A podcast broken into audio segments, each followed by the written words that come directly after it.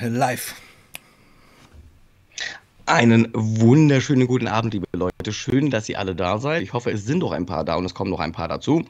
Wie ihr seht, sitzt der Sebastian hier und ich. Wir sind hier bei Untergrundgeflüster Nummer 4 und der Sebastian und ich haben uns die letzten Tage ein bisschen Gedanken gemacht und uns gefragt, was für ein Thema. Und erstmal vielen Dank zurück an euch in die Community, an beide Communities. Ihr habt uns ähm, einiges an Vorschlägen geschickt. Sebastian und ich haben eruiert, gebrainstormt und jetzt ist das Thema geworden.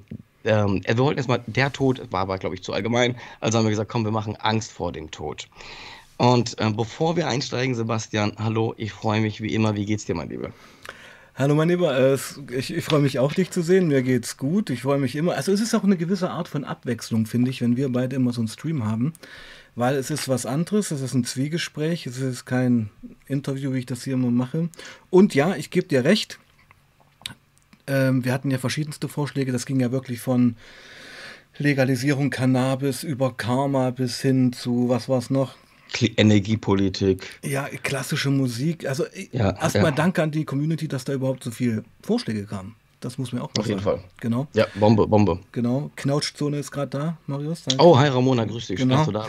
Äh, Kenne ich ja nun auch schon. Ähm, ja. Genau. Und ähm, dann hast du mir dann hatte ich dir das alles geschickt und äh, du hast dann dir zwei Sachen rausgesucht, rausgesucht und der Tod war es und Angst vor dem Tod. Und da gebe ich dir recht, der Tod ist einfach viel zu groß, viel zu umfassend. Ja. Und die erste, und jetzt komme ich mal zu unserem Thema, die erste Assoziation, die ja am nächsten liegt, wenn wir an Tod denken, ist ja Angst. Also so, also würde ich es für mich beschreiben. Ja, ich, ich für mich auch. auch. Ich für mich genau. auch. Und mein erster Gedanke war gewesen, das wäre meine erste Frage an dich. Mhm. Was, war, was waren deine ersten Gedanken, als wir dieses Thema festgehalten haben und gesagt haben, das machen wir? Mhm. Was, war deine, was war dein erster Gedanke? Weil ich kann es genau sagen, mhm. ähm, was es bei mir war. Das möchtest du sagen? Ja, also ich habe mir die Frage gestellt, habe ich Angst vor dem Tod mhm. und warum? Und warum?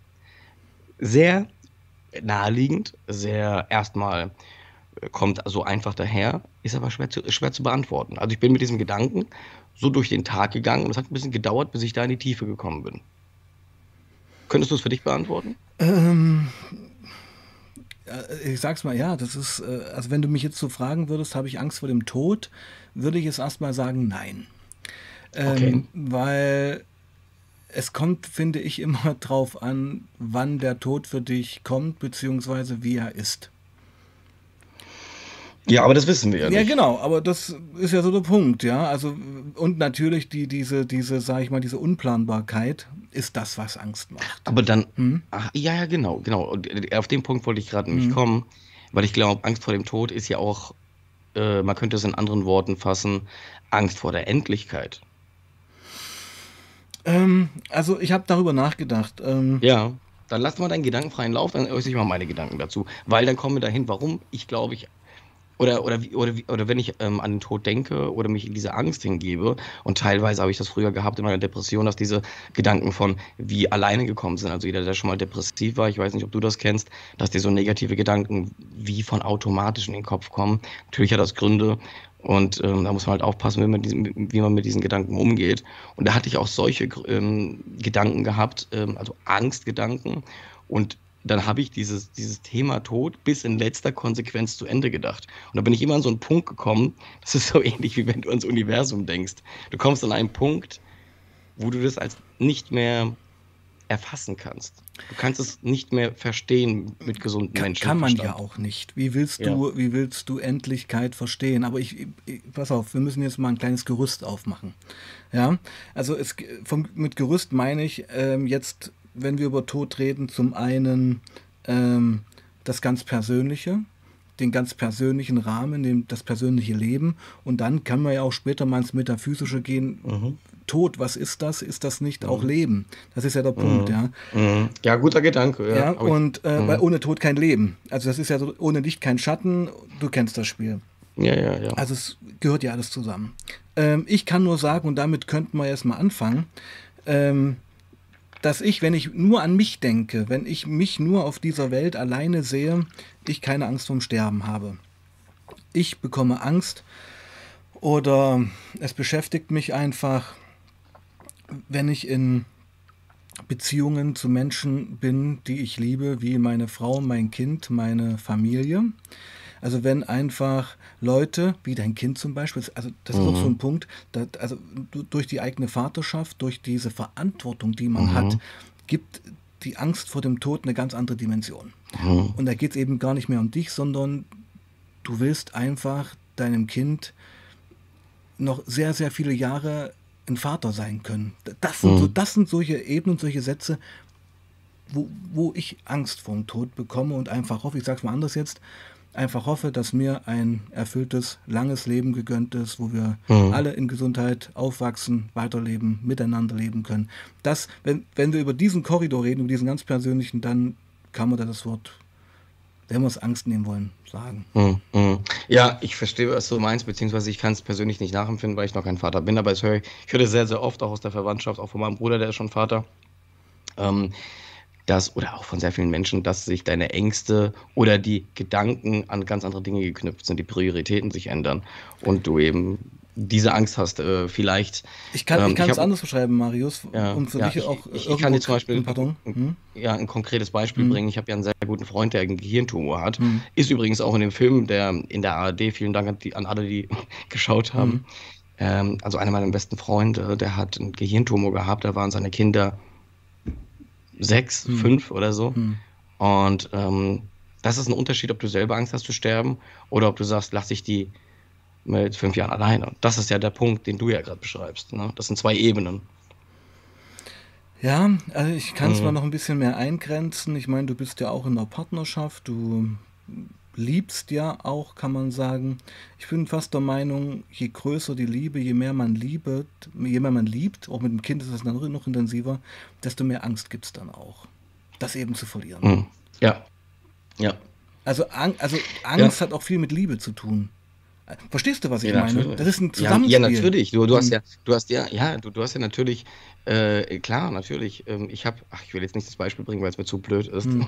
Aber ich habe früher nie verstanden, Leute, die, ach ja, ich bringe jetzt doch die Tiere. Also hm. ich war nicht tieraffin, sagen wir es mal so. Hm. Okay, ich habe nicht Tiere gehabt, aber ich konnte, ich habe keine Bindung zu Tieren gehabt, weil ich selber nie Tiere hatte. Hm. Jetzt, wo ich selbst Haustiere hm. habe, merke ich plötzlich, wie ich auf der Arbeit drüber nachdenke ob es dem einen Tier gut geht. Und ich habe zu Hause schon mal angerufen, mhm. weil es zwei Tage nichts gegessen hat mhm. und bin nach der Arbeit zum Tierarzt wollen. Mhm. Das ist natürlich Faktor unendlich kleiner als ein Kind. Das will ich nicht vergleichen an der Stelle. Nee, das geht aber, auch nicht im Vergleichen. Also ich will, genau, ich will das gar nicht nur, aufmachen. Nein, nein, ich will damit nur sagen, dass ich gefühlstechnisch schon verstehe, dass sich ähm, bei eben Liebe, weil es ist ja dann das letztendlich, ganz andere Ängste auftun.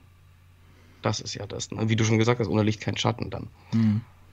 Genau, und, und da reden wir ja momentan, sage ich mal, über die normalen Bedingungen von Tod. Und wenn man jetzt einfach mal ein paar Kilometer weiter geht, ähm, Ukraine ist so der nächste mhm. Konfliktherd, Krieg, äh, da, da hat Tod eine ganz andere Dimension. Weißt du, also wir reden ja gerade momentan über einen über den Tod als ähm, Ereignis des Lebens, als natürliches Ereignis des Lebens. Mhm. Ja. Mhm. Und ähm, also es gibt irgendwie, man könnte es fast sagen, so eine Art gerechten Tod. Ja, und es gibt eben so einen ungerechten Tod, der durch Gewalt entsteht. Äh, ich habe es also, ein bisschen grob jetzt so versucht. Ja, Verstehst, was okay. ich meine? Ja, also gerechter Tod im Sinne von, ähm, so wie es das Leben vielleicht auch vorgesehen hat, dass du in einem gewissen Alter stirbst. Altersschwäche, ähm, genau. Ja, ja also, ja. also gerecht. Ich verstehe, was du meinst. Wie auch immer, ja. Hm? Natürlich, natürlicher Tod, natürlicher Tod. Ja. ja. Und ähm, das ist eben der Punkt. Also ich, ich finde auch, das könnte mir jetzt auch noch aufmachen. Für viele Menschen hat Tod auch immer noch was mit Glauben zu tun.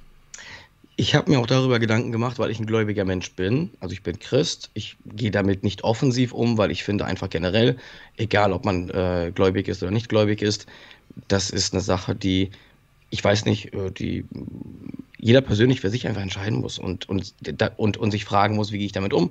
Und äh, das dann aber auch also klar, wenn jemand interessiert ist, dann erzählt man das, aber so von aber lass, mir aus. Lass uns doch da mal reingehen. Ich, und, und genau, mhm. und ich, ich, wollte, was, was ich, ähm, darauf wollte ich hinaus. Ähm, mein Glaube es ist ja nicht so, vielleicht, ich weiß nicht, also ich will gar nicht so weit ausholen, aber mein Glaube, ähm, der hat ja auch Dinge, Vorstellungen vom Tod zum Beispiel und sowas, ja. Es ist aber nicht so, dass ich an das alles glaube. Es gibt so eine Instanz in mir und eine rationelle, nennt es eine rationale Instanz, die, die mir irgendwie sagt, zum Beispiel das Leben nach dem Tod, wenn wir das Thema zum Beispiel jetzt machen, sagen würden, also das Paradies und so, da gibt es in jeder Religion andere Modelle und so, aber im Grunde genommen geht es im Grunde um dasselbe. Ähm, ich, irgendeine Instanz in mir sagt, das ist wahrscheinlich irgendeine Sache, die mal entstanden ist, weil Menschen sich diese Angst nehmen wollten und weil Menschen eben nicht damit leben konnten, weil es nicht, weil es nicht vorstellbar ist, dass da nichts mehr ist. Gehe ich völlig d'accord. Also danke, das ist interessant. Du bist eigentlich der erste Mensch, der in einem Gespräch mir eigentlich genau meine eigene Meinung auch mal so sagt, von was, wenn ich über Glauben und Tod rede. Und zum Glauben würde ich gerne noch mal kommen jetzt, weil ich bin ja auch noch konfessionell gebunden. Mhm. Ähm, oh, man merkt schon deine Ausdrucksweise, ja, was genau. du damit meinst. Genau. Ähm, sehe ich ganz genauso. Also heute, so nach einigen Schritten im Leben, nach einigen Jahren, die an einem vorbeigezogen sind, bin ich auch der Meinung, dass ähm, Religion und Glaube, wir verbinden es jetzt mal, Glaube, wir meinen ja mit dem Glauben den religiösen ja. Glauben. Ja, ja? Ähm, eigentlich dieses, diese, äh, diese Sehnsucht nach dem Leben, nach dem Tod, nach dem Überirdischen, eigentlich fußt auf einer fundamentalen Angst vor der eigenen Vergänglichkeit. Ja, ja. Kann, ja, siehst du ähnlich, ja, oder? Also, Sehe seh ich ähnlich und du musst nur in die Vergangenheit schauen. Manchmal brauchst du ein bisschen Abstand und ein bisschen Abstraktion der Geschichte, um Dinge einzuordnen. Früher haben Menschen ja andere Menschen geopfert für Gott und da gibt es ja zig Rituale und sowas alles. Das hat für die ja super Sinn gemacht und die haben daran geglaubt und, und das war für die auch. Ich will damit nur sagen, man hat sich Dinge immer umso weniger mal als Mensch wusste. Damals gab es auch noch nicht so eine Wissenschaft, wie wir sie heute haben, ähm, hat man sich die Dinge eben erklärt, um das Leben leichter zu machen. Ähm, weil der Mensch lebt nicht gerne im Ungewissen. Was ist, also wenn du jetzt zurückreist, was ist Blitz, was ist Donner, die mussten, Menschen mussten sich alles erklären. Ja, das muss von Göttern sein. Ich will jetzt gar nicht zu weit abschweifen, aber ich denke, dass das da auch diese, dieses Modell entstanden ist nach dem Leben, nach dem Tod. Wir müssen ja nicht abschweifen, wir können ja in der äh, religiösen Glaubensdiskussion ja einfach im Korridor tot bleiben, weil das gibt es in jeder ja. Weltreligion, dass ja. da äh, immer, dass, dass es nach dem, nach dem irdischen Leben, nach dem Sterben immer weitergeht. Ja, ja. das Modell ist, also das Modell ist im, im, im, im, im, im, im, äh, im Grunde immer dasselbe. Bei jeder Konfession nahezu, würde ich sagen. Und das ist schon mal interessant, finde ich. Ja, das ist schon mal interessant, dass ähm, verschiedenste Völker, verschiedenste Religionen letzten Endes, auch ob sie nun polytheistisch oder monotheistisch, also ein Gott oder mehrere Götter hatten, immer eigentlich drei Welten hatten. Die irdische Welt, wo wir beide leben, mhm. die Unterwelt, das Reich des Todes und eben das mhm. Himmelreich des mhm. darüber. Ja, genau. Ja? ja. Und das hat das nicht letztendlich, also ich, ich bring's mal auf den Punkt. Ähm, ich glaube nicht an einen überirdischen Vater, der auf einer Wolke sitzt und äh, vor dem wir dann nach unserem Tod stehen und der entscheidet, ob wir jetzt in den Himmel oder Hölle gehen. Mhm. Ja, ähm, aber ich glaube zum Beispiel an Jesus Christus, weil mhm. der Mensch war. Ja, mhm. äh, mhm. ist ein großer Unterschied jetzt. Ja, und ich glaube an die Seele. Ja, mhm. ich verstehe absolut, was du meinst. Und ich, vor allen Dingen, und ich kann noch ergänzen zu dem, was du sagst, äh, vielleicht gehst du damit. Und ich glaube, dass es Dimensionen gibt, die wir einfach nicht erfassen können. Und ähm, also irgendwelche ähm, sei es irgendwelche Phänomene, die wir uns nicht erklären können, sei es irgendwelche geistigen, spirituellen Sachen, die es in jeglicher Form gibt, die nicht so äh, reproduzierbar sind, auch nicht messbar sind. Dafür gab es auch schon zu viele Menschen, Gelehrten, Leute, die Geschichten erzählt haben, äh, Nahtoderfahrungen. Also du kannst jetzt jegliche Beispiele nehmen für Sphären, wo wir Menschen nicht mit normal rankommen. Und ich glaube, das hat auch alles äh, ähm, in, also das, äh, das sind alles so Sachen, die wir auch wissenschaftlich vielleicht nicht fundiert belegen können. Ist es nicht eigentlich ein Fluch des Menschen, dass er immer alles wissen muss? Ich glaube, das ist die, äh, ja, es könnte ein Fluch sein, es könnte ein Fluch sein, es ist aber das Streben nach dem, nach der Gewissheit und das, und das, äh, unsere Welt, unseren Planeten, warum wir hier sind, das kannst du immer weiter runterbrechen und immer weiter vertiefen, zu verstehen. Gibt das am Ende irgendwie ein Gesamtkonstrukt? Äh, macht das einen Sinn? Wie ist das entstanden? Warum ist das überhaupt so?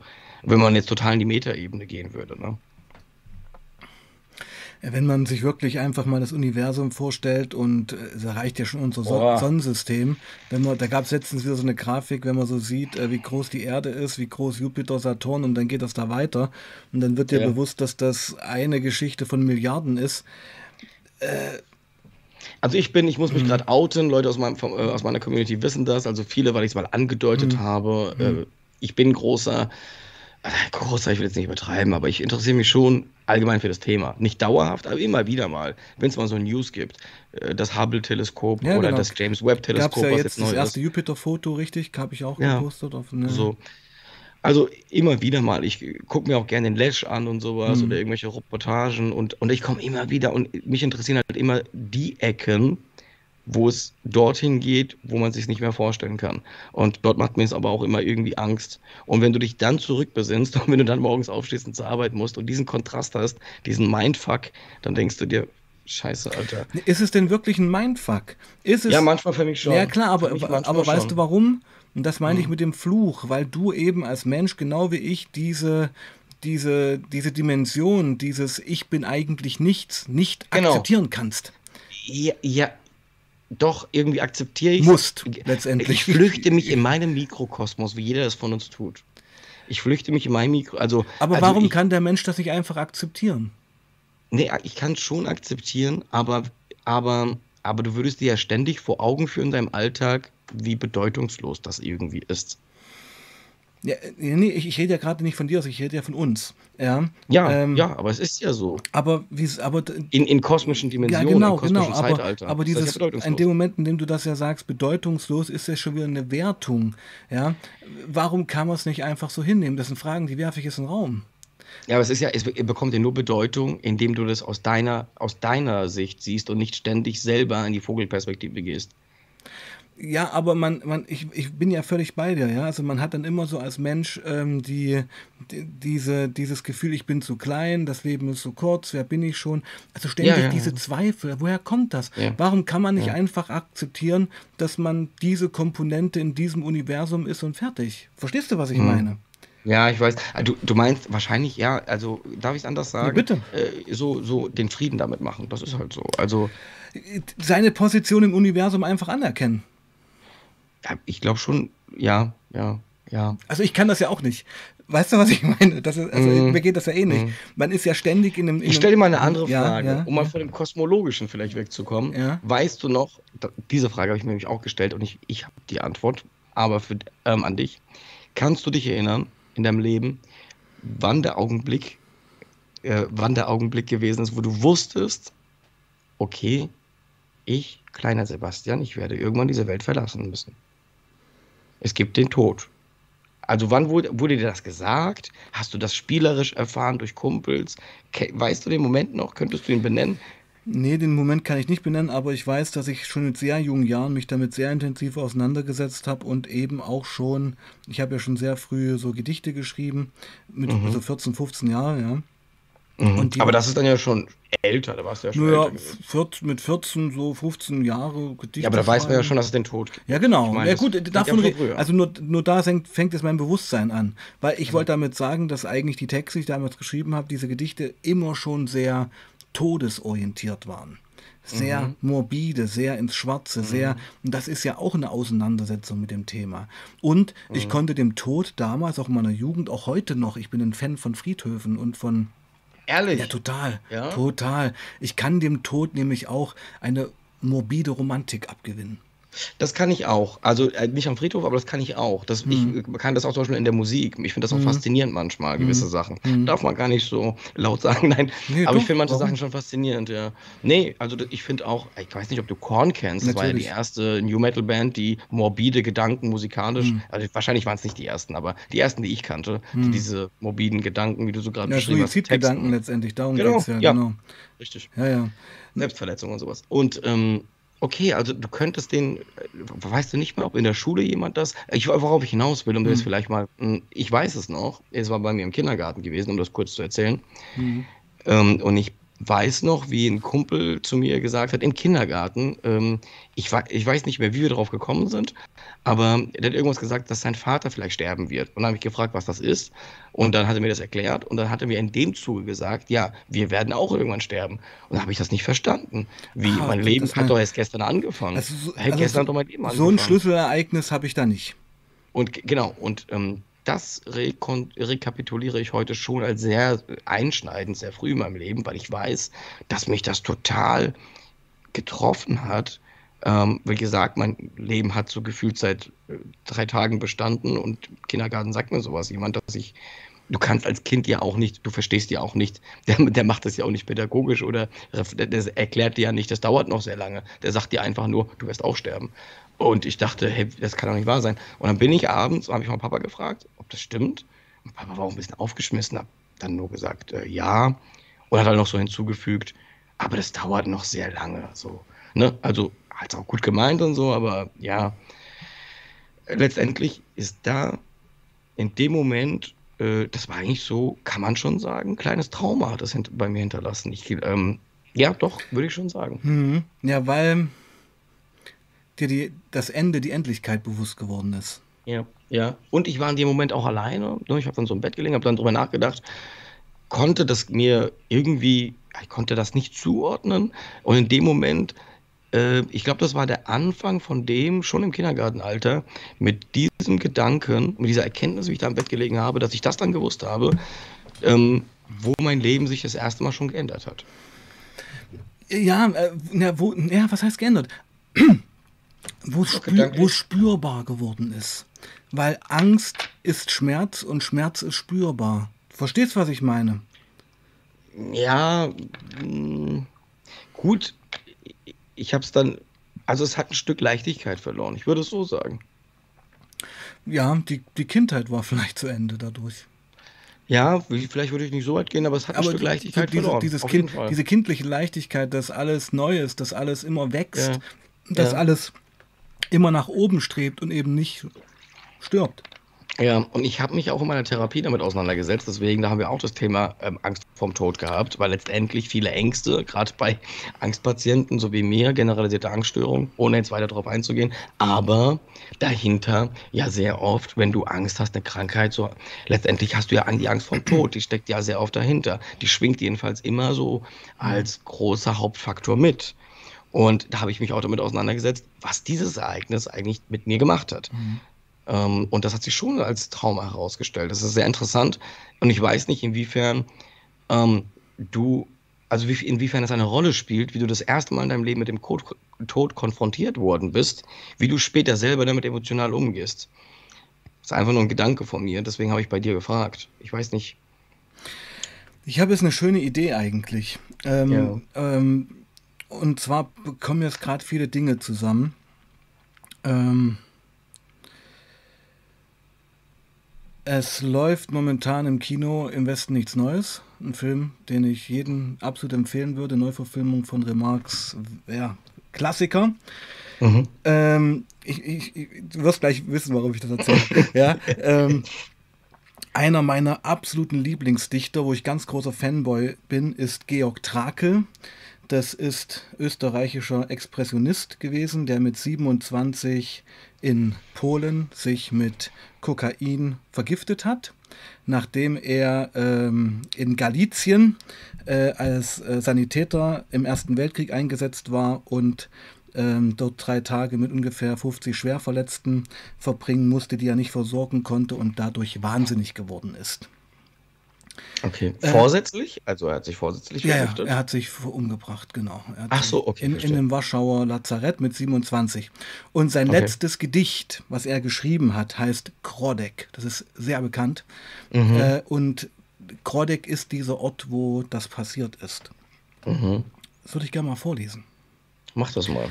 Weil ähm, daran merkst du vielleicht auch, mit was für einer Beziehung ich zu Sprache und dem Tod stehe, weil er beschreibt ja den Tod, den Tod okay. im Krieg, weil wir jetzt auch gerade wieder Krieg in Europa haben. In Ukraine, Galizien ist mhm. Ukraine gewesen mhm. im Ersten Weltkrieg. Mhm.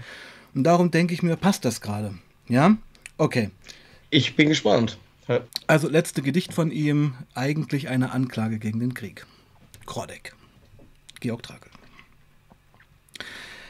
Am Abend tönen die herbstlichen Wälder von tödlichen Waffen, die goldenen Ebenen und blauen Seen, darüber die Sonne düstrer hinrollt, umfängt die Nacht, sterbende Krieger, die wilde Klage ihrer zerbrochenen Münder.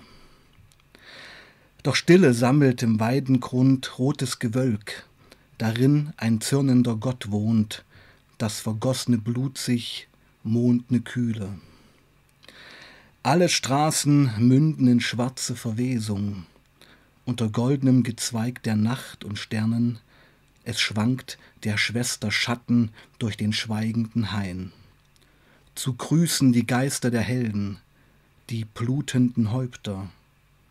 Und leise tönen im Rohr die dunklen Flöten des Herbstes. O stolzere Trauer, ihr ehernen Altäre. Die heiße Flamme des Geistes nährt heute ein gewaltiger Schmerz. Die ungeborenen Enkel. Wow. Kannte ich nicht. Muss man sehen. Also, das ist ein ich ganz. Pardon, ja. Hm? Mhm.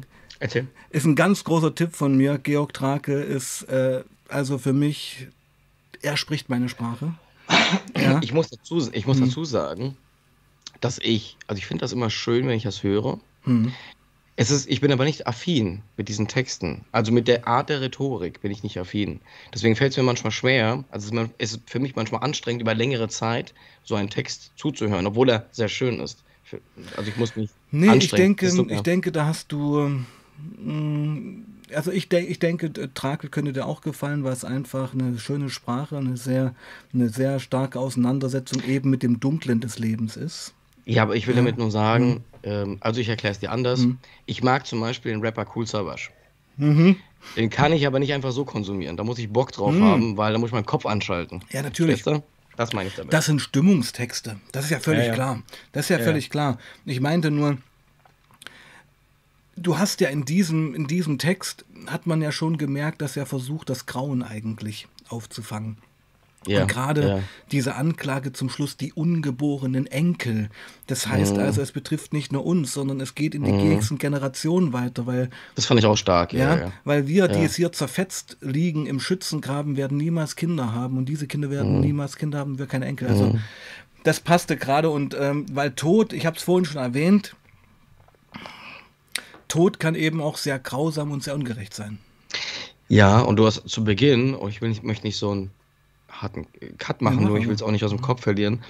Äh, wo du gesagt hast, es gibt Licht, also ohne Licht äh, mhm. äh, kein Leben oder mhm. diese Gegensätze, mhm. kein Schatten und sowas. Und ohne Tod natürlich auch kein Leben. Das ist natürlich jetzt erstmal sehr wahr, aber auch sehr schlicht beschrieben, aber um es mal greifbarer zu machen, weil ich habe immer die Gedanken, also so, was man, ich habe mal so Reportage gesehen, wenn sich Menschen aussuchen dürften, unendlich alt zu werden, mhm. also nie zu sterben oder sehr lange oder 200 Jahre zu leben, ob sie es machen würden oder nicht. Und das Gedankenexperiment, und das ist auch so, der Tod gibt dem Leben einen Sinn, das muss man schon sagen. Ähm, weil wie viele Sachen, ja, es ist, also ich glaube, ich muss das gar nicht aufführen, das kann man so stehen lassen, das kann jeder für sich mal die Frage beantworten, wie viel, also, äh, also zwei Sachen, ergibt dem Leben einen Sinn.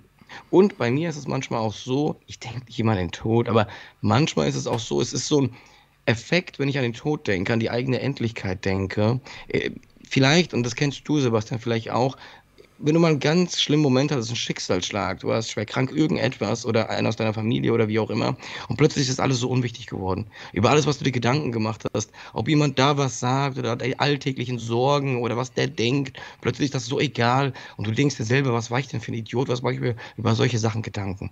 Und so ging es mir auch, auch schon ein paar Mal in meinem Leben und ja, und wenn, manchmal hilft mir der Gedanke an den Tod sogar, ähm, Dinge zu relativieren, über die ich mir heute vielleicht Gedanken, früher Gedanken gemacht habe. Äh, gehe ich absolut d'accord mit dir. Also äh, das Wissen über unsere Endlichkeit ist letztendlich der ultimative Motivator, sein Leben in die Hand zu nehmen und zu verwirklichen. Und äh, nicht umsonst sind auch wir beide, ich weiß ja auch ein bisschen, was bei dir los ist und du bei mir, eigentlich Getriebene. Ja. ja. Ähm, ja. Manchmal fragen mich Leute, wie ich das alles hier mache. YouTube schreiben, Ehemann, Vater, Vollzeitarbeitnehmer. Ich das, dich. das wird ja ähnlich ja. gehen. Aber äh, wir sind halt Getriebene, weil genau wir, ich denke, wir haben die Endlichkeit verinnerlicht. Und mhm. ähm, ich würde ich gerne noch mal einen Schwenk zum Glauben machen. Ähm, also ich bin überzeugt, also überzeugt kann ich nicht sein, aber ich glaube, dass es nach diesem Leben nichts mehr geben wird. Mhm. Ähm, und der Tod wird bestenfalls so sein, dass man wie abends einschläft und halt nicht mehr aufwacht. Mhm. Und du kannst dich eben auch nicht an den Punkt erinnern, wie du gestern eingeschlafen bist. Und das wird Sterben sein. Ja, ich versuche das mir sogar immer so vorzustellen. Versuch dich mal an den Punkt vor deiner Geburt zu erinnern. Natürlich voll der bescheuerte, bescheuerte ja, These, genau. weil es nicht geht. Ja. Aber es ist ja dasselbe irgendwo. Also, äh, ja. Ja, Aber dann möchte ich dich mal fragen, weil du hast das vorhin schon sehr äh, offensiv ja. gedroppt. Äh, ja. ähm, was ist dann Glaube für dich? Weil, also, ich habe jetzt die Verbindung, vielleicht habe ich es auch falsch ja. interpretiert. Ich habe ja. halt sofort Polen, Katholi also ja. katholisch und habe das sofort auf diesen Glauben gemünzt, aber vielleicht liege ich da auch falsch. Ähm, ja, doch, also im Prinzip ist das so, ähm, ist das so. Ich bin christlich-katholisch erzogen worden, ist ja klar. Also ist ja klar, also Leute, die mich verfolgen, mhm. wissen das. Mhm. Äh, das. Das ist klar, wenn du aus diesem Land kommst, dass das als Kind erstmal so ist. Mhm. Da gibt es ja kein anderes Lebensmodell als das. Mhm. Und äh, die, ähm, das, die, die, kritische Haltung oder so, die, die mit dem Älterwerden ist das ähm, entstanden, wo man dann auch gedank, wo ich dann gedanklich dann auch plötzlich Kirche und Glaube getrennt habe. Als Kind mhm. setzt du das ja als Synonym mhm. und ver verstehst und dann hinterfragst du, okay, wie ist das überhaupt entstanden? Machst dir deine eigenen Gedanken. Meine Eltern haben das nie gemacht. Also meine Mutter, das, was der Pfarrer gesagt hat, das war wie wenn Jesus Christus das selber gesagt hätte. Als ich gesagt habe, hier der Pfarrer Mama in Darmstadt, der, jetzt wird sie lachen, wenn sie das hört, ich weiß nicht, ob sie zuhört, äh, der isst Leberwurstbrot zum Frühstück, da ist die aus allen Socken gefallen. Er hat gesagt, das gibt's doch gar nicht. Der äh, Priester in, in Polen hat das sowas nicht erlaubt. Das waren also ne, ganz andere Welt. Und, ja, das klingt ähm, aber fast nach Judentum. Nee, ich, ich wollte damit nur sagen, dass ja. die Menschen ähm, gar nichts hinterfragt haben, äh, die in den 60er, 70er Jahren im erzkatholischen ja, das Polen. Ist ja, das ist ja klar, das genau. Ist, ne, das, das, war aber, sagen, aber du, das halt, war ne? aber auch letztendlich eine Gegenbewegung zum Kommunismus. Das war auch eine Flucht. Ja, ja, ja. in den war, mhm. Genau, und, und, und, du, und du hast ja gar keine Chance, dich damit auch kritisch auseinanderzusetzen. Also wie es, was für Gräueltaten gab es damals und so mhm. und äh, mhm. Kreuzritter und Tempelritter und was weiß ich. Ja gut, das ist ein also, bisschen länger her jetzt, aber ja. Ja, aber ich will damit nur sagen, ja. du hast ja gar nicht diesen weiten Blick und diese Chance dazu. Und, ja, aber, und, dann, und dann fängst du an zu differenzieren. Was ist dann, was ist dann dein Glaube? Ähm, der Glaube ist für mich ähm, ein Konsens, auf den ein Konsens. Darf ich noch mal an, darf ich anders fragen? Ja, ja. Hast du noch einen christlichen Glauben? Oder ist es ein hm, eigener denk, Glaube geworden? Boah, das ist, das ist jetzt sehr. Also ich glaube, äh, ja, letztendlich hat im Endeffekt jeder seinen eigenen Glauben, mhm. weil ich nichts davon halte. Ähm, also ich bin kein, ich sag's mal so, ich bin ein gläubiger Mensch und ich glaube es für mich ähm, gemeinsam, also den Konsens zu haben und der Glaube kann ein Kleber sein, der uns zusammenhält. Ein Werte, eine Werteblase, ein Wertekatalog. Eine Werte, Wertekatalog mhm. und ein Ort, an dem wir uns treffen, wo wir, den wir ausschließlich positiv gestalten wollen, wo wir uns darauf besinnen, warum wir leben, wo wir uns mal nicht mit alltäglichen Dingen beschäftigen, sondern mit spirituellen Dingen und was, wofür wir hier sind, was wir uns sonst im Alltag nicht stellen. Also so vielschichtig. Unna ist ein Ort, das habe ich auch kennengelernt. Ich war in der Kirche tätig, ich war Messdiener, ha, habe ich so noch nie in der Ausführlichkeit erzählt. Ich war dort ehrenamtlich, ich komme aus einem sozialen Brennpunkt und ich habe ganz viele Kinder gehabt. Als ich 15, 16 war, war ich einmal ähm, die Woche in der Kirche für eine Stunde verfügbar. Da konnten die Kids kommen aus dem sozialen Brennpunkt, die haben dort eine Anlaufstelle gehabt, die sind da nicht gekommen, unbedingt wegen Jesus Christus, aber wegen mir. So, und ähm, das ist all das. Ne? Also das ist in verschiedenen Ebenen. Naja, naja, also ich, und, ja, pardon. Hm? Und ähm, aber ich bin kein Fan, um wieder zurückzukommen aufs Thema Religion. Ich bin kein Fan von dazu glaube ich das einfach nicht, dass ähm, vier Menschen ähm, die Regeln Jesu Christi beispielsweise aus meiner Religion, so niedergeschrieben haben und dort, äh, und wir heute wissen können, nach 2000 Jahren, wie wir uns zu verhalten haben in jeder Situation, nach irgendwelchen Regeln. Also dieses, dieses ähm, strikte nach, ähm, äh, ich bin ich kein Fan davon. Du bist, kein, ich, vom, du bist kein Fan vom Fundamentalistischen. Ja, danke. Genau. Das war das richtige Wort. Genau. Und ähm, ja, aber wenn wir jetzt über, also das, ich will jetzt gar nicht abschweifen ein bisschen, aber wir kommen ja. einfach, wenn wir über Totenangst reden, kommen wir ja. zwangsläufig zur Religion. Ähm, würde jeder überzeugte Katholik würde das jetzt abstreiten. Also jeder überzeugte Katholik würde. Aber das muss. Genau, ja genau, muss. genau. Wenn genau. Überzeugt, also überzeugt darum meine Frage. Darum meine Frage: Hast du noch einen christlichen ja. Glauben? Das ist ja der Punkt. Weil die Stellfrage ist mir aber völlig eigentlich unwichtig, mir persönlich zum Beispiel, ja, weil, ja, gut. weil, weil, weil dann müsste ich ja, ähm, also dann, dann wäre es ja automatisch irgendwie auch fundamentalistisch ein Stück weit auch. Wahrscheinlich. Aber ich glaube, ähm, ich glaube an Jesus Christus. Ich glaube auch, dass ähm, äh, das ist. Ähm, Wenn du das sagst, was ja. bedeutet das? Du glaubst an Jesus Christus. Ich, könnt, ich könnte es erklären, ich würde es gerne mal von dir hören. Okay. Sag du es mal, mich würde es mal interessieren. Also ich glaube an Jesus Christus erstens als irdische historische Persönlichkeit, Punkt 1. Ja, okay, das, ja, ja. ja. Ähm, er ist für mich einfach greifbar, ja. Mhm. Und äh, ich nehme ihn in dem Fall ernst und nehme ihn mir an, mhm. dass er wenn man das jetzt mal so wahrnimmt, was übermittelt wird, was, wofür er steht, mhm. ähm, dass er eben ein Mensch war, der versucht hat, der Gewalt auf der Welt entgegenzutreten mhm. ja. mit Liebe. Ja, ich, genau. Für, und das, sorry, und, da, ja, und das ist ein Lebensmodell, was ich zu großen Teilen für mich nachvollziehen kann. Richtig. Also du könntest es auch mal, ich könnte es mal platt, total hm. platt sagen. Er war ein Vorbild seiner Welt, hm. seiner Zeit. Und er ist zur Galionsfigur geworden und hat es bis in den Tod verteidigt.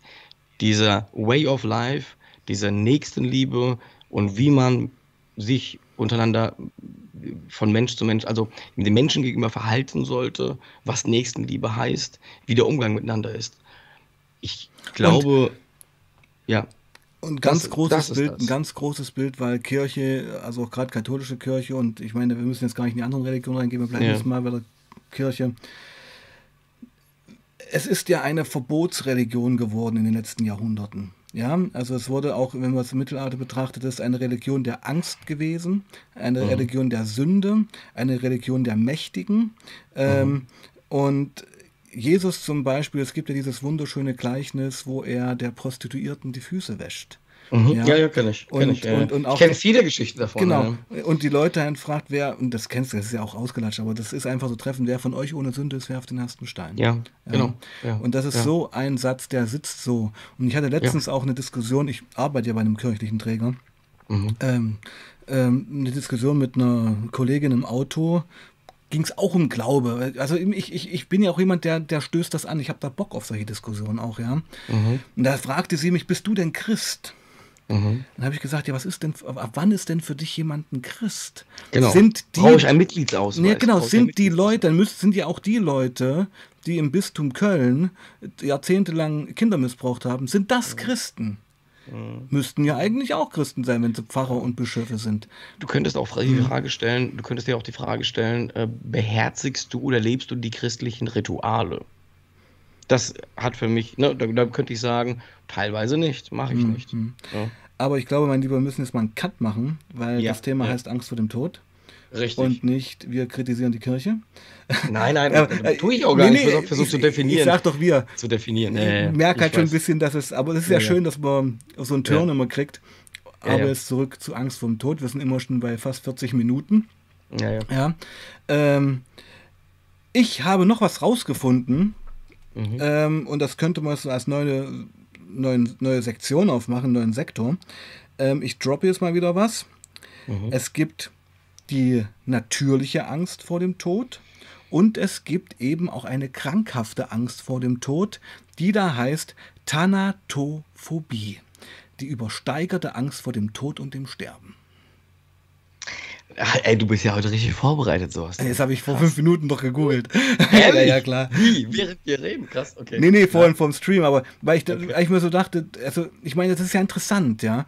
Also ja. Angst kann, kann ja wirklich natürlich sein und auch Überlebensinstinkt, aber mhm. Angst kann eben auch pathologisch und krankhaft sein. Ja, aber im Grunde genommen war ich ja sehr lange, sehr lange Zeit, also mit der generalisierten Angststörung geht ja auch immer, also bei mir war es so gewesen, bei vielen anderen auch, Hypochondrie einher. Mhm. Und hinter der Hypochondrie steckt ja eigentlich immer die Angst vorm Tod.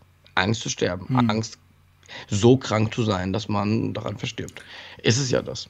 Genau, also das, das, das, das gebe ich dir absolut recht. Ich wollte nur darauf hinweisen, dass es eine ähm, natürliche, nachvollziehbare Angst vorm Tod gibt, die eben auch mhm. Motivator sein kann, wie wir es vorhin schon besprochen hatten, oder eben eine pathologische Angst, die dich eben auch lähmt, lähmt mhm. zu leben. Mhm. Eine so mhm. übersteigerte Angst, die dich vor dem Tod dass du eigentlich schon tot bist, weil du so eine Angst hast, zu leben. Du mhm. verstehst, was ich meine? Das ist ja yeah. irre. Ja. Und äh, das fand ich ganz interessant. Und ja. Könnte man sich auch darüber unterhalten, was da so die Trigger sind. Du hast gerade persönlich von dir gesprochen, das kann ich nachvollziehen, dass diese Chronologie wirklich die Angststörung ist, dann die äh, Hyperontrie. Hyperontrie. Genau. Mhm und mit Hypochondrie, also eingebildeten Krankheiten, wie du schon sagst. Muss ich dir, muss ich dir kurz widersprechen, mhm. ohne jetzt. Ich wollte es nur für Leute, die zuhören, die das dann. Mhm. Äh, das stimmt nicht. Also, es ist nicht eingebildet. Mhm. Es ist ein bisschen anders. Also, du, du hast wirklich Symptome. Ist ähnlich wie bei der Angststörung. Psychosomatische. Du, genau, nur du, du setzt dich damit einfach viel tiefer und okay. viel, viel mhm. exorbitanter damit auseinander als normale Menschen. Ja. Dann könnte man vielleicht, ähm, also die, die, die, die eskalierende Wertung dieser Symptomatik ja, ist eingebildet. Genau, richtig. Also ja, genau, das genau. ständige Kreisen darum. Dieses sowas, Werten, ja. dieses ständige Worst-Case-Szenario ja. vor Augen genau, zu haben. Richtig, ja. Genau. Und super. Und man hat eben überhaupt nicht mehr die regulierenden Gedanken und Komponenten, die sagen, hey Buddy, das geht jedem so, äh, lauf mal eine Runde um Block, dann fühlst du dich schon besser. Weißt du? Also die Gedanken hast du, aber die, die, die, die, die, die, die hindern dich nicht daran, äh, diese, diese ähm, ständiges, also du kannst, du machst dir diese Gedanken, ne, aber ähm, es ändert nichts daran, dass du diese Sicherheit brauchst, dass ja nichts ist, dass ja alles in Ordnung ist. Ne? Du, ich habe das aber auch. Also es hat sich mit mir ja. jetzt ein bisschen gelegt, aber ich hatte früher auch, also ich hatte auch Hypochondrie, ähm, da hat mir da auch immer das Krasseste eingebildet, hatte dann jetzt im, in El wenn ich sage im Alter, aber ich meine jetzt so 30 plus, hatte ich dann auch schon wirklich heftige Geschichten, die mich fast in die Knie gezwungen haben. Da habe ich auch noch nie drüber geredet und das will ich Echt, auch gar nicht. Aber ja. es war schon alles sehr nah, auch mal hier bei mir und in der Familie. Okay. Und ähm, darum weiß ich ganz genau, was du an, anfangs meintest mit dem, wenn es wirklich ans Eingemachte geht, bleibt dir die mhm. Zeit stehen. Mhm. Ja. Und du bist ganz bei dir und du merkst erstmal, worum es geht. Es geht darum, dass sich dein Kind auf den Schoß setzt und sagt, ich hab dich lieb. Es mhm. geht darum, dass deine Frau glücklich und sicher von Arbeit kommt. Es geht darum, dass man nebeneinander sitzt dich an der Hand hält und einfach spürt, da ist jemand, der mich versteht. Das meinte ich. Das, das, aber ich glaube, mhm. aber ich glaube, ich glaube, das alles, was du sagst, mhm. weil es gerade, weil du es gerade so auf den Punkt bringst, mhm. ist denn die Angst vorm Tod nicht auch, dass du das dann irgendwann nicht mehr hast? Dass das aufhört, Natürlich. dass das endlich ist. Ja, ja, das ist, das ist ja dieses ist ja Ambivalente das. beim Tod, worum wir ja. die ganze Stunde hier schon kreisen.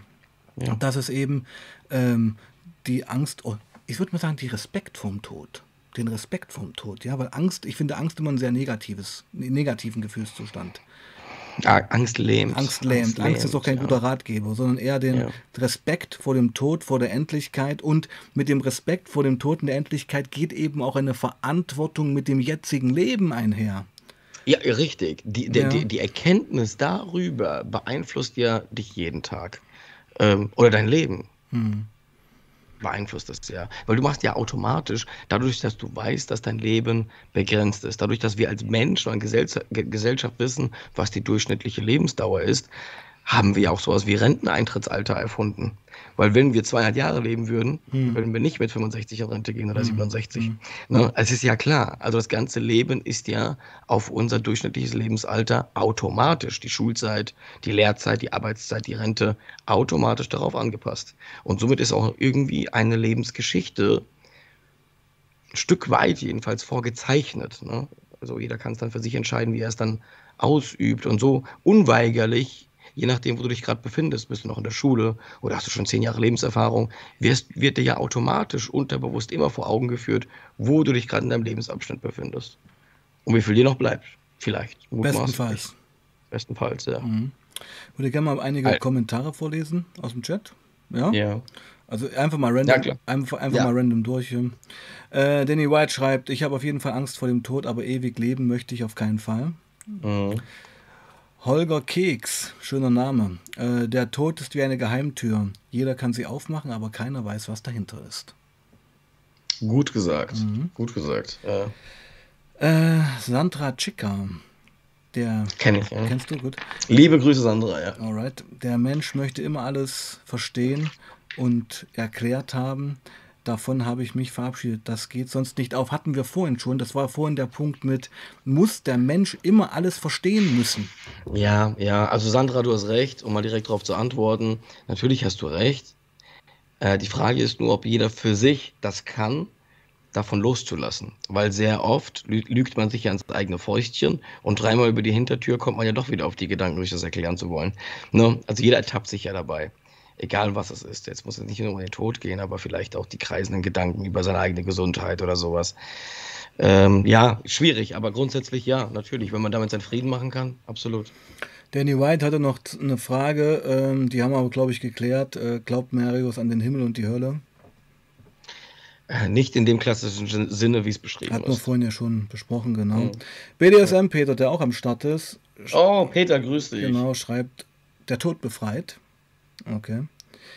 Und dann schreibt er auch, Friedhöfe sind geile Plätze zum Kräftesammeln. Geht mir ähnlich. Geht mir ähnlich. Also ich, ich mag auch einfach, also ich bin absoluter, jetzt droppe ich mal wieder ein geiles Wort, mhm. Sepulkralkultur-Fan.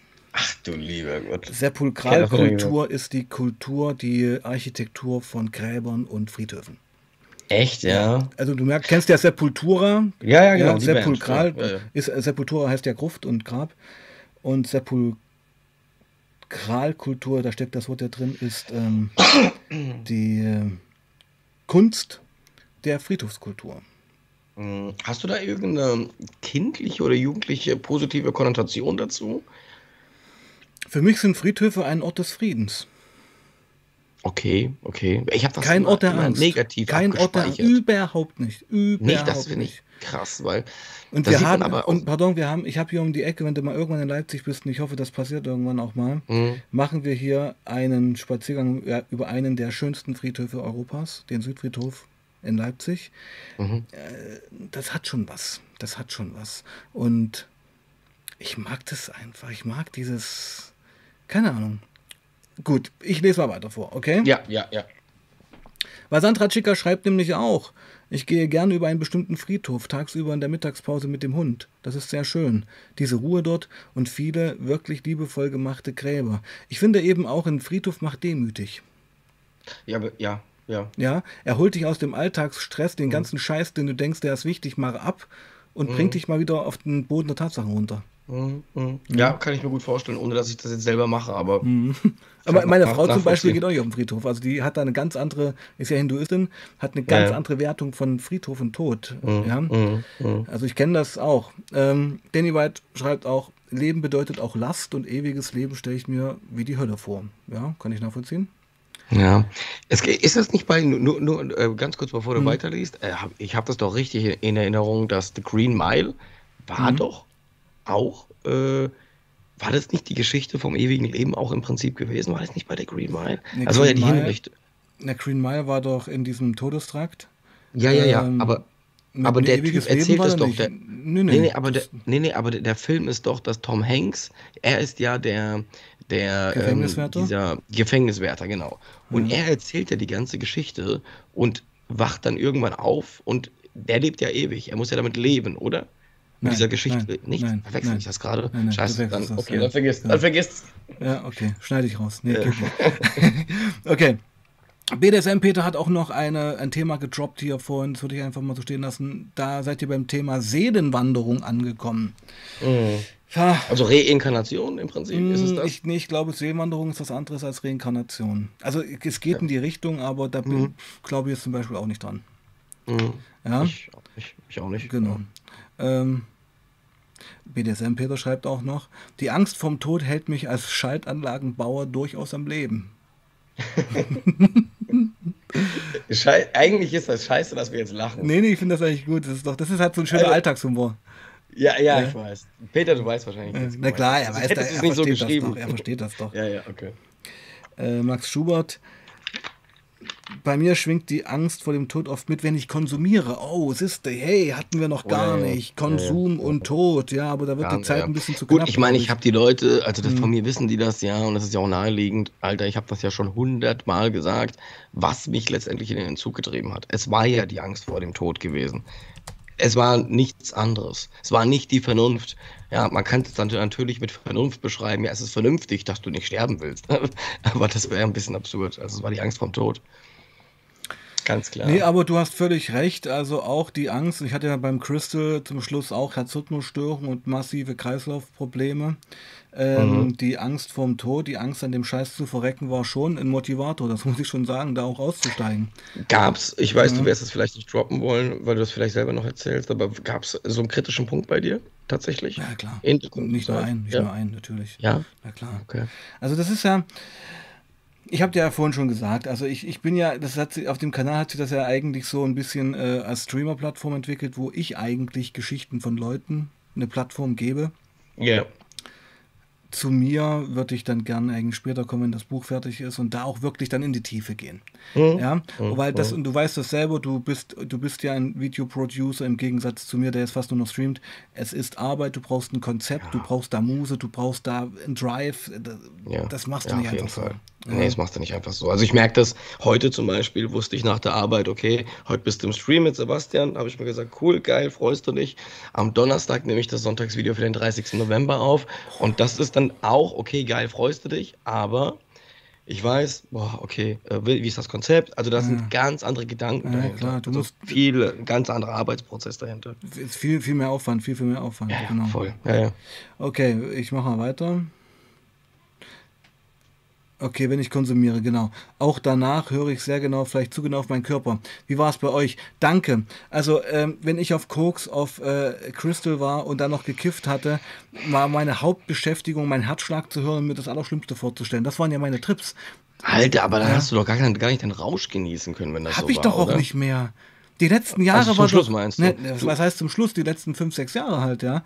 Aber du hast doch fünf, mhm. sechs Jahre konsumiert mit so Horrortrips, ja. dass du die ganze Zeit natürlich, echt, natürlich, ja? natürlich. Krass, es, war, okay. es war eine Krücke. Es war, es, es war doch wie bei dir. Du hast doch auch keinen Spaß Aber ich muss sagen, ja, na, ja, nee, Spaß gar nicht. Ich wollte jetzt nur speziell auf den Punkt, weil du gesagt hast, du hast deinen Körper so beobachtet. Ja, total. Es war Stress. Okay. Es war Todesangst. Es war Stress. Es war nur Negativität und ich habe es trotzdem immer wieder gemacht. Und jetzt können wir wieder über Sucht reden. Weißt du? Mhm. Das ist ja der Mhm. Punkt. Du weißt doch ganz genau, was du tust. Du weißt ganz genau, dass die nächste Line, die du da reinziehst, die letzte sein könnte und dass deine Mutter dich früh um sieben mit Schaum vom Mund auf dem Teppich wiederfindet.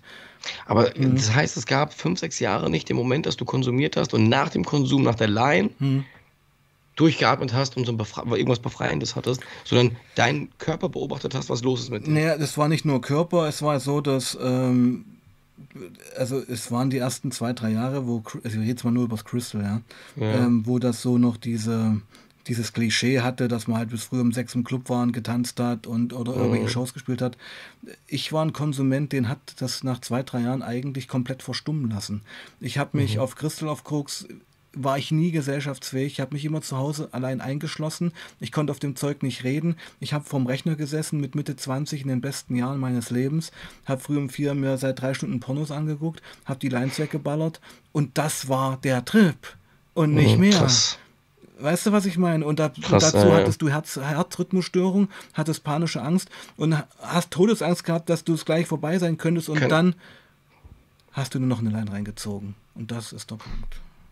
Ja, ich, ja, gut, mein Konsum sah natürlich, also das ist dann sehr ins Detail jetzt gesprochen, natürlich zum Schluss ähnlich aus. Mhm. Äh, da, da hat auch der Konsum genau dieses Bild bekommen von, du trinkst dich zu Tode, mhm. nicht nur als metaphorischer Spruch, sondern als du stehst vorm Spiegel, guckst dich an, guckst in deine Augen, deine leeren. Und Sebastian, ich habe wirklich, ich habe in die Augen geguckt und ich habe in leere, glasige, ich habe mir gesagt, ey, so sieht ein Mensch aus, der stirbt. Mhm. So muss jemand mhm. aussehen, der langsam stirbt. Mhm. Und ähm, da hat dieser Spruch, ähm, sich zu Tode trinken, wirklich äh, dann äh, eine Form bekommen, ein Bild bekommen. Ne? Aber davor, bevor ich in dieser Phase angekommen bin, hatte ich beim Alkoholkonsum nicht dieses Körper beobachtet, also dieses Körper ja, beobachten und ähm, wie reagiert der Körper. Ja. Das habe ich nicht gehabt. Mhm. Im Gegenteil, mhm. meine Angst und Panik hat ja immer dazu geführt, dass ich das hatte. Und mhm. der Alkohol hat das ja zu Beginn jedenfalls sehr oft gelöst.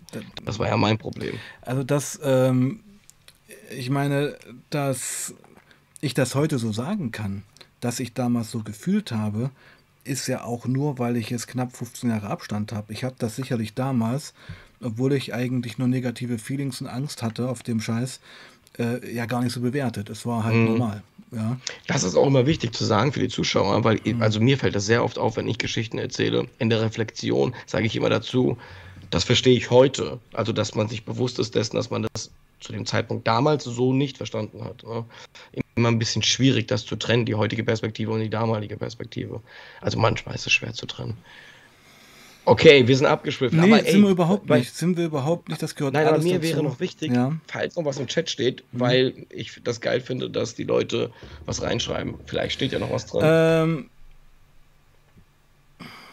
genau, also Knauschzone schreibt noch, und wie Sebastian schon sagte, von seiner Familie zu früh weggerissen zu werden, ist das schlimmste Gefühl, überträgt direkt ein Gefühl von ungerechtem Tod. Da haben wir das Wort wieder. Ich fand eigentlich das Wort, das war ein bisschen philosophisch, aber der gerechte Tod klingt fast schon wie so ein Roman, ja.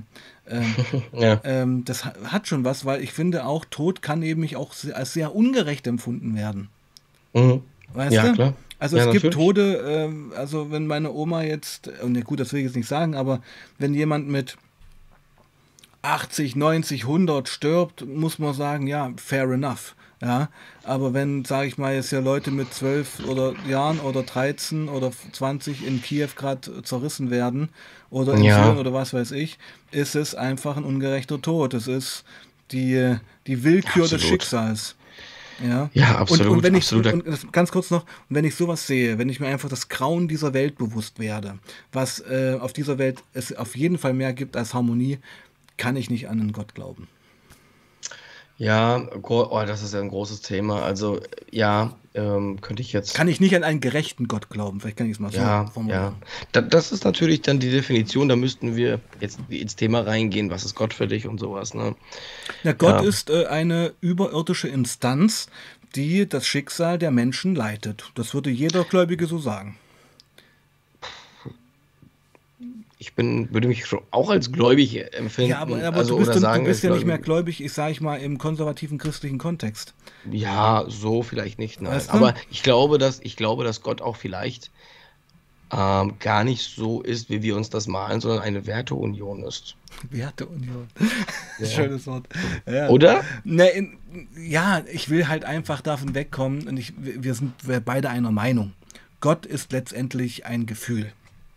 Gott ja, ist letztendlich ja, ein, ein, eine, eine Moralinstanz, an der. Ich meine, hm? das, um das Beispiel kurz, kurz mal bringen zu dürfen. Es gibt so Geschichten, es gibt doch diese bekannte Geschichte, also die gibt es in tausendfacher Form. Ich sage jetzt mal eine Version. Jemand, ein, ein, ein Christ betet zu Gott: Gott, wenn du mich hörst, dann hilf mir morgen wegen irgendwas. Ich weiß jetzt nicht mehr. Es geht nur darum, dass ihm dann ey, nächsten Tag hilft ihm Gott nicht oder besucht ihn nicht und er betet wieder, Gott, bitte hilf mir, wo bist du denn? Ich flehe dich an. Das geht drei Tage so. Und äh, irgendwann erscheint, ähm, ähm, liest er irgendwo, äh, ich war doch mich nicht gesehen. es war die Oma an der Bushaltestelle, es war der Schaffner, es waren die Leute in seinem Alltag, die ihm die Hand gereicht haben, die ihm helfen wollten. Letztendlich ist das eine Idee von dem Zusammenleben sozusagen ne? und die Dinge auch zu sehen. Ja, aber man muss auch einfach sagen, dass äh, genau diese Idee des Zusammenlebens in knapp 1000 Jahren und auch heute noch in anderen Ländern missbraucht wird, um einfach gesellschaftliche Stände zu legitimieren. Ja, ja also das sowieso. König, das Adel, Leibeigenschaft. Ja, Moment, das gehört aber dazu. Leibeigenschaft ja. war ja alles Gott gegeben und du als Bauer hattest überhaupt kein irdisches Recht, dich dagegen aufzulehnen. Das, so wurde es ja, Menschen aber, interpretiert, aber, ja. Hm. Ja, aber da verwechselst du gerade was, Sebastian. Das ist äh, kirchlicher Missbrauch der Religion, was du gerade beschreibst. Würde die Kirche jetzt nicht so sagen. Ja, okay. du weißt, was ich meine. Aber ja. im Endeffekt ist es ja. Genau. Das. Ja, okay, mein Lieber. Also ich finde, ja. wir haben es gut gefüllt, die Stunde. Ja. Ich finde auch, wir sind jetzt an einem Ende angekommen. Also man könnte, da sind wir uns einig, den ganzen Abend jetzt drüber reden. Ich, genau, man könnte den ganzen Abend drüber mhm. reden und man könnte in so vielen äh, SAP, äh, SAP und SAP-Unterpunkte noch kommen, die man nachher alle besprechen könnte. Ja, aber hat mir sehr viel Spaß gemacht. Ich denke, ähm, man kommt auch nicht drum rum. Tod ist so ein großes und mächtiges Thema, dass man sich entweder gar nicht damit beschäftigt, das verdrängt, vielleicht seinen Frieden damit gefunden hat oder halt natürlich zwangsläufig, weil das ein großes Modell, Denkmodell der Religion ist, ähm, das den Leuten, das die Leute auffängt in diesen Ängsten.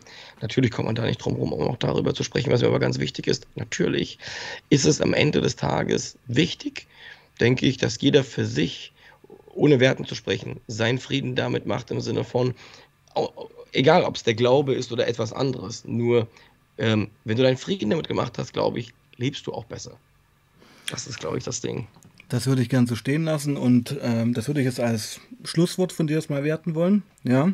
Und ich würde als Schlusswort noch ein kleines, einen kleinen Vers von Rainer Maria Rilke zum Besten geben.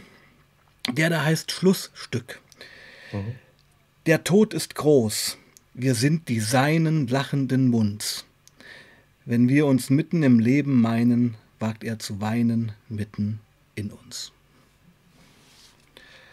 In diesem Sinne würde ich sagen. Du hast heute zwei, ey, du hast heute zweimal gelesen, Sebastian. Ja. Das war ein besonderer Stream. Nee, es ist, also, Tod holt mich einfach auch so ab, das Thema. Und es ja. gibt ganz okay. tolle Texte dazu. Und okay. mein Lieber, kurze Props von dir noch an die Community. Hier, ähm, danke für, alle, für die Proaktivität. Immer wieder gerne und bitte nach wie vor Videothemen. Sehr gerne. Okay, mein Lieber, ich freue mich, dass du wieder bei mir zu Gast warst. Ähm, ist eine absolute Bereicherung immer für mich und das wird ja auch noch eine Weile weitergehen. Ähm, du bleibst noch kurz in der Leitung. Richtig? Vielen lieben Dank, Sebastian. Ich finde das immer so, ich lobe diese